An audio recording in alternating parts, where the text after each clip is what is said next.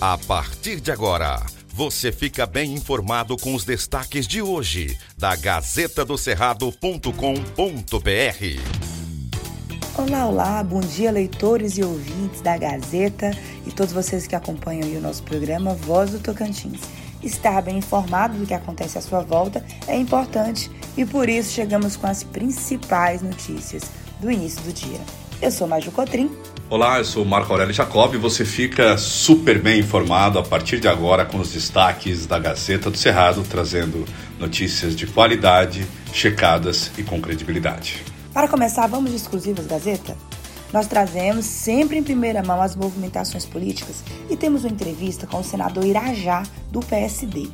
Nos bastidores dizem que ele quer ser candidato ao governo, mas a Gazeta ele disse não ter pressa de ter que impor um projeto de governo. Irajá é o senador mais jovem da história do Senado, né? Tocantins aqui e confirmou ainda, em entrevista à nossa equipe, a proximidade com o governo de Vanderlei Barbosa. No entanto, ele negou que haja conversações aí para indicação de um vice nesse início de conversações aí para a composição aí para as eleições deste ano. Outro ponto que ele comentou foi sobre a disputa ao Senado, vaga que sua mãe Cátia Abel deve concorrer também nesse ano, né? O senador diz considerar que há muitos nomes fortes qualificados e disse ainda: que vençam melhor.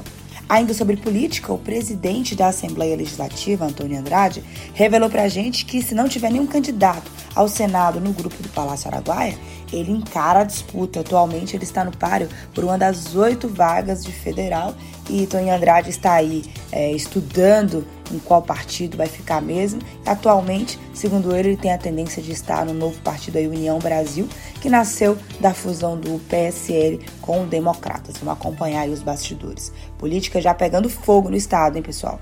Tocantins foi um dos estados que mais gerou emprego nas micro e pequenas empresas em 2021. O Tocantins foi o oitavo estado do país que mais gerou empregos nas micro e pequenas empresas, no saldo acumulado de janeiro a dezembro de 2021, e o sexto da região norte. Os pequenos negócios geraram 15.766 empregos, enquanto nas médias e grandes empresas o saldo foi negativo para o período com 503 vagas a menos. Esses dados mostram mais uma vez que, mesmo nesse cenário de crise sanitária, os pequenos negócios foram responsáveis por gerar 100% do saldo de empregos gerados no Tocantins. O setor que mais gerou empregos foi o de serviços, em primeiro lugar, com saldo de 6.102 empregos, seguido do comércio, saldo de 5.147 empregos, construção, 2.223, indústria, 1.122, agropecuária 592 e empresas do ramo mineral com 488 empregos gerados. Os municípios do estado Tocantins com maior saldo de empregos gerados no ano foram Palmas, Araguaína, Gurupi, Paraíso do Tocantins e confira mais detalhes na matéria completa no portal Gazeta do Cerrado. Cultura. Edital Dona Miúda abre inscrições até março. Estão abertas as inscrições para o edital Dona Miúda. Mestres, mestras, griots e grupos da cultura tradicional e popular do Tocantins. A realização é do governo do estado através da Secretaria de Cultura e Turismo, por meio também do Instituto Cidadania Amazônia, selecionado por meio de chamamento público.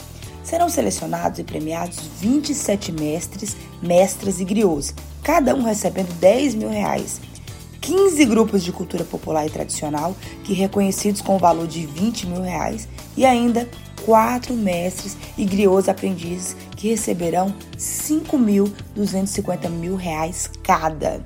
O objetivo é fomentar o reconhecimento e a valorização dos detentores dos conhecimentos e expressões culturais populares e tradicionais que, por seus saberes e pelas suas formas de expressão, preservam a história e a memória dos tocantinenses, o prazo para envio das propostas começa em 16 de fevereiro e vai até 16 de março. Veja mais detalhes na Gazeta. Mais uma matéria produzida com exclusividade pela Gazeta do Cerrado.